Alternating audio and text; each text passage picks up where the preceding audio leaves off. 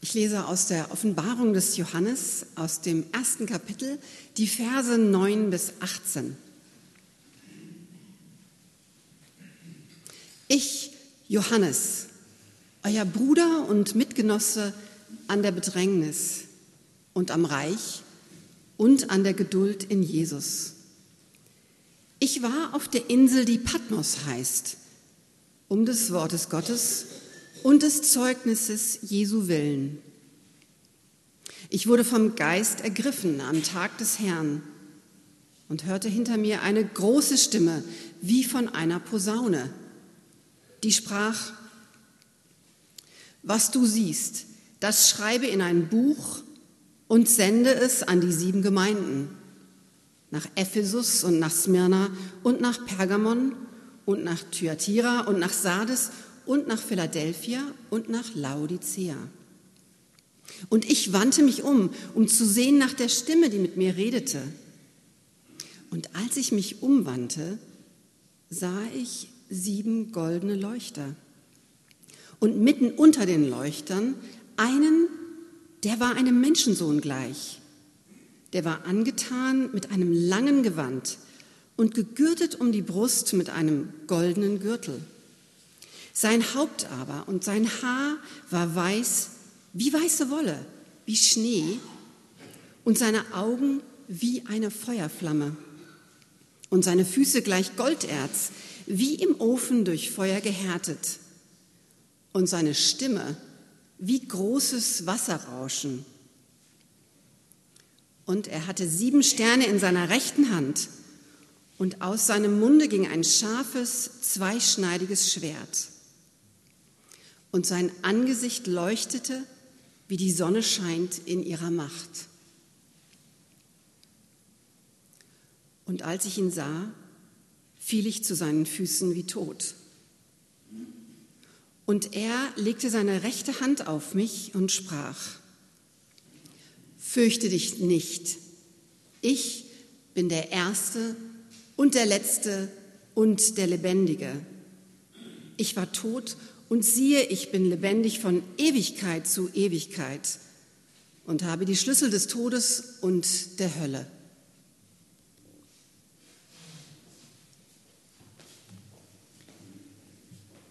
Gott segne unser Reden und Hören. Amen. Hand aufs Herz, wer hat das schon mal gemacht? Bei einem spannenden Buch das Ende vorweg gelesen. Darf ich mal so ganz ehrliche Finger sehen? Ja, genau. Meine Tochter meinte, das verdirbt alles. Meine Mutter macht das immer mal wieder. Gerne. Es ist echt schwer, die Spannung auszuhalten, gerade dann, wenn man sich mit einer Figur besonders identifiziert. Da will man schon wissen, ob diese Figur am Ende überhaupt noch lebt oder nicht und ob die Richtigen heiraten oder nicht. Das ist ganz schön schwer, die Spannung auszuhalten, vor allem wenn es um die eigene Geschichte geht oder die Geschichte überhaupt. Ende des ersten Jahrhunderts nach Christus, 70 Jahre nach Ostern, ist es für die Christen damals schwer, die Spannung auszuhalten. Es ist nämlich damals nicht klar, ob die Kirche überhaupt bestehen wird oder nicht. Ob die Kirche Zukunft hat oder nicht, Christen müssen damals um ihr Leben fürchten, wie in vielen Teilen der Welt, auch heute in Syrien, in manchen Gegenden und anderswo. Man muss sich das vorstellen, damals sind im ganzen Mittelmeerraum Gemeinden entstanden. Und aus den wenigen Nachfolgern Jesu ist eine Bewegung geworden, die selbst dem römischen Kaiser Angst macht. Und so führt es dazu, dass Kaiser, vor allem Domitian, hat sich hervorgetan, Ende des ersten Jahrhunderts, anfangen Christen zu verfolgen, zu verbannen, bedrohen und zu töten. Und das sorgt natürlich in den Gemeinden für eine ziemlich große Aufregung. Man macht sich Sorgen um das eigene Leben. Man fragt sich, wird Kirche, wird Glaube denn überhaupt Zukunft haben? Wird Kirche das alles überstehen? Und das erinnert so ein bisschen an die Fragen, die manche Kirchenoberen zurzeit stellen, wenn man dann Studien in Auftrag gibt und sieht, oh je, in 30 Jahren sind wir nur noch halb so viele Kirchenmitglieder. Und dann fragt man sich, müssen wir Stellen kürzen und Gebäude aufgeben und überhaupt wird Kirche Zukunft haben? Meine Güte. Ich glaube, ja, es wird Zukunft geben, aber sie wird anders aussehen. Die Kirche, sie wird nicht mehr wie eine Behörde funktionieren. Und die Sorgen, die man sich heute macht, im Vergleich zu den Sorgen damals ziemlich harmlos. Damals gibt es nicht wenige, die aufgeben, die unter dem Druck und unter der Angst sagen, ich lasse es sein. Ich weiß ja noch nicht mal, ob der Glaube überstehen wird, ob es die Kirche in 20 Jahren noch gibt. Ich will mich nicht opfern für etwas, was keine Zukunft hat. Ich lasse es bleiben. Und dann gibt es andere, die sagen, nein, ich bleibe treu, ich halte fest. Sie setzen ihr Leben aufs Spiel. Und ich, doch bin ich mir sicher, dass auch bei Ihnen diese Frage eine Rolle spielt. Wird sich das denn lohnen? Werden wir am Ende der Geschichte als Sieger dastehen oder als Leute, die an etwas festgehalten haben, dafür ihr Leben aufs Spiel gesetzt haben, was eigentlich wieder verschwindet aus der Geschichte. Johannes ist einer dieser Christen am, erst, am Ende des ersten Jahrhunderts. Er spricht öffentlich von Jesus, er predigt, er feiert Gottesdienste und macht die Mächtigen auf sich aufmerksam. Er kann seinen Mund nicht halten, das wird den Behörden zu bunt. Sie töten ihn nicht immerhin, sondern sie verbannen ihn auf eine Insel, eine griechische Insel heute vor der türkischen Küste, Patmos. Und die Hoffnung ist, dass in dieser Einöde er irgendwie zur Vernunft kommt und wenn er zurückkehrt, nicht mehr ganz so extrem ist.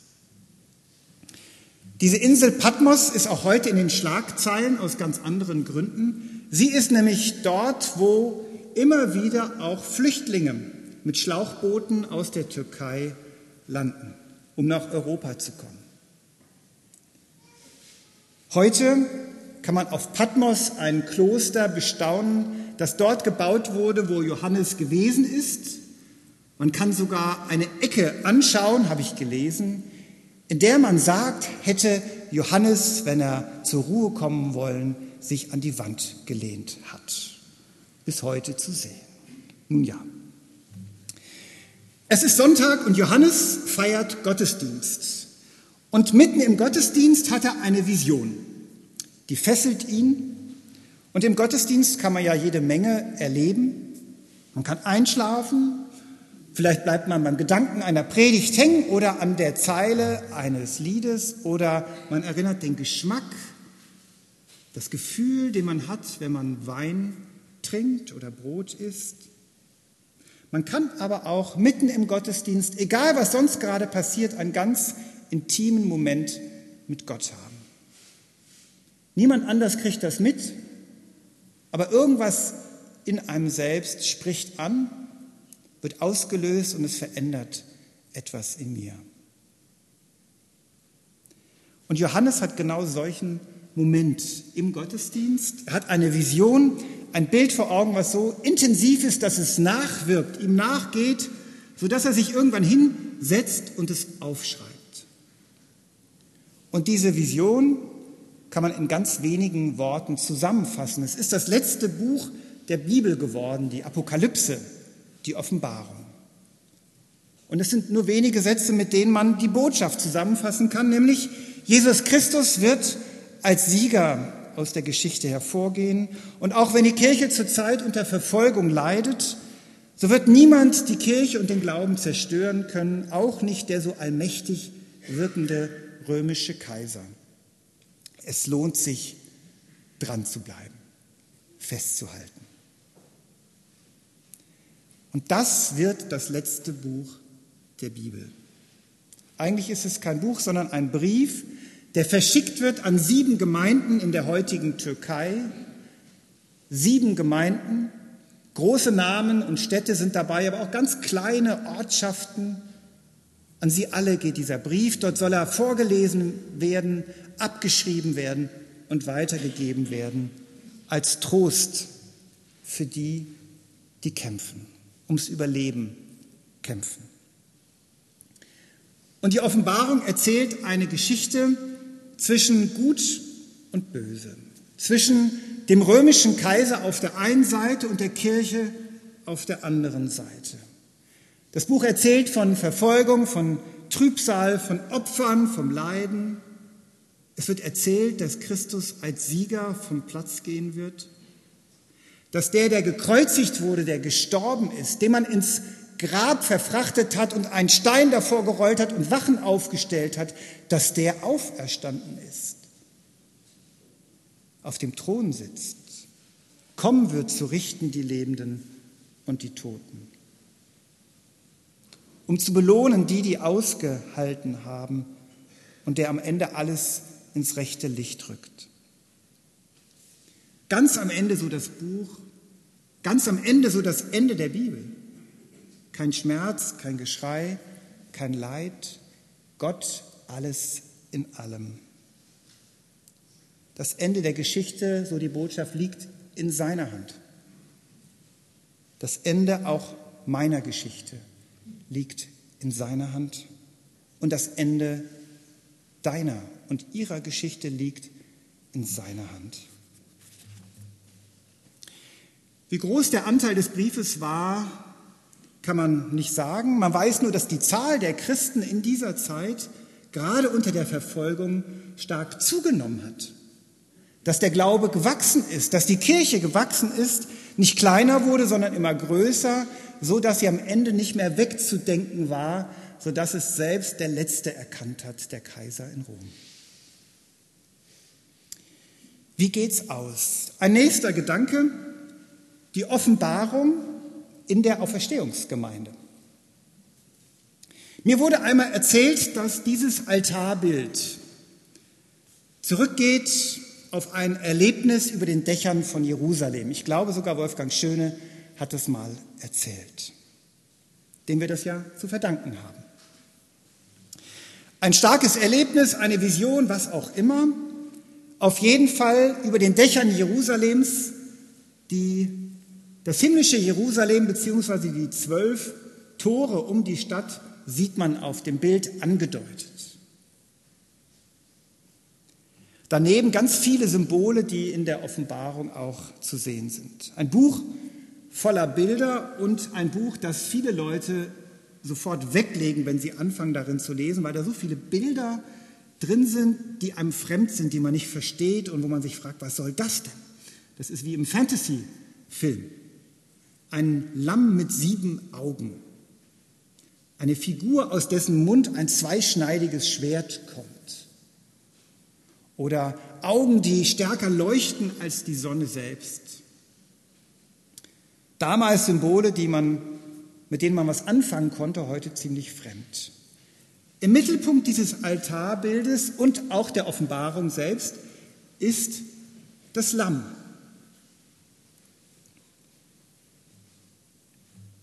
Ein Hinweis darauf, dass Christus gekreuzigt wurde, gestorben ist, sich hingegeben hat, ausgeliefert hat, nicht protestiert oder gekämpft hat wie ein Lamm, so heißt es einmal, das zur Schlachtbank geführt wird. Über dem Lamm aber die Krone. Der Glaube daran, dass Christus auferstanden ist, auf dem Thron sitzt, zu richten. Zeichen der Herrschaft, das Lamm auf dem Thron, das ist das Kernbild der Offenbarung. Ich war tot und siehe, ich bin lebendig von Ewigkeit zu Ewigkeit, haben wir gehört. So heißt es im Text. Und bei der Taufe vorhin haben wir gehört, du gehörst zu Christus, dem Gestorbenen und Auferstandenen.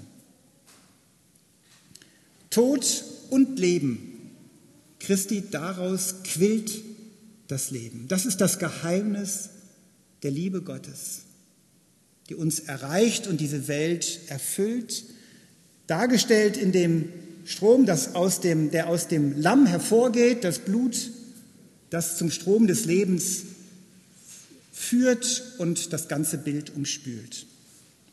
Die Quelle, aus der wir leben, die Hingabe Gottes für uns, die Schwachheit, die zur Stärke wird.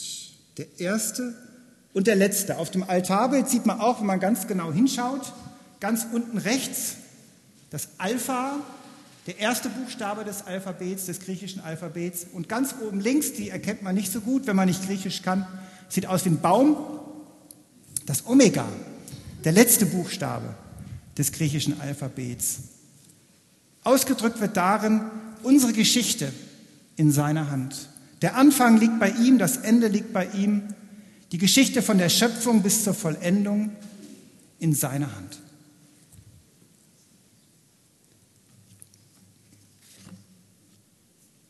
Er hält die Geschichte in seiner Hand, er hält meine Geschichte in seiner Hand.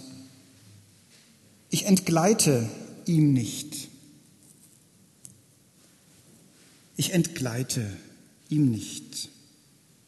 Und er hält die Schlüssel des Todes und des Totenreichs in seiner Hand, haben wir gehört.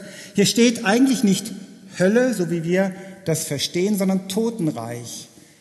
Die Vorstellung alle Verstorbenen sind dort und warten auf den Tag der Vollendung und des Gerichts. Ich denke an Christen damals, viele, die ausgeharrt haben, die festgehalten haben, die treu geblieben sind, die gedemütigt wurden, getötet wurden um des Glaubens willen, und sie wussten nicht, ob sie am Ende etwas davon hatten. Sie wussten nicht, wie die Geschichte ausgehen würde. Sie wussten nicht, ob es am Ende umsonst gewesen war. Und nun hören wir, er hat die Schlüssel des Totenreichs. All die Menschen, die umgekommen sind, sie sind nicht einfach weg, vergessen, verschwunden, sondern von Gott sind sie gesehen, gefunden. Er holt sie aus dem Vergessen. Niemand, niemand geht verloren. Niemand bleibt auf der Strecke, nur weil er zu früh gestorben ist. Niemand wird zurückgelassen, niemand bleibt zurück, auch du nicht. Und ein letzter Schritt, das Ende des Weihnachtskreises. Mit dem heutigen Sonntag endet der Weihnachtskreis. Das letzte Mal für eine lange Zeit, nämlich bis Ostern, ist weiß auf dem Altar und trage ich eine weiße Stola. Die Geschichte hat angefangen mit der Geburt Jesu in der Krippe, mit der Taufe Jesu vor einigen Wochen und nun der vorläufige Höhepunkt, die Verklärung Jesu, von der wir vorhin gehört haben. Und da wird deutlich, Jesus ist nicht nur das Kind in der Krippe oder der Wanderprediger, der Kluge, der so weise Dinge sagt, sondern er ist von Gott selbst gekommen. Es ist Gott selbst, der da ist. Jesus, Sohn Gottes. Und alle Beschreibungen, die wir von der Vision hören, die wir gehört haben in der Erzählung im Buch der Offenbarung, sind Formulierungen, die die Propheten im Alten Testament finden, um ihre Begegnung mit Gott zu beschreiben. Das A und das O, der Erste und der Letzte, der Lebendige. Und es ist klar, dass bei dieser Begegnung Johannes zu Boden fällt, wie tot. Das Gesicht Jesu leuchtet wie die Sonne, auch in der Offenbarung ist das erzählt. Jesus ist nicht nur der gute Freund, sondern der, der auf dem Thron sitzt, der Erste und der Letzte, der das Leben in seiner Hand hält und die Geschichte, auch meine. Ich komme zum Schluss. Vielleicht leiden wir nicht unter Verfolgung hier in Deutschland, das mag schon sein. Und doch gibt es in unserem Leben auch immer wieder Momente, wo es echt schwer ist, weiter zu vertrauen, zu glauben. Und da brauchen wir Geduld. Johannes nennt sich Mitgenosse der Geduld, Gefährte der Geduld. Ist auch ein schöner Begriff, ein schönes Wort für Christen. Sie sind untereinander und miteinander Gefährten der Geduld. Auch dann, wenn wir es noch nicht sehen, auch dann, wenn wir mitten in der Spannung sind und es kaum aushalten. Geduld. Und dann kann die Offenbarung vielleicht auch für uns Trost sein. Er hat das erste Wort, er hat das letzte Wort. Die Geschichte hat er in seiner Hand. Nichts entgleitet ihm, er lässt niemanden zurück. Mich nicht und auch dich nicht. Und davon bekommen wir heute eine Ahnung. Und der Friede Gottes, der höher ist als all unsere Vernunft, bewahre unsere Herzen und Sinne in Christus Jesus.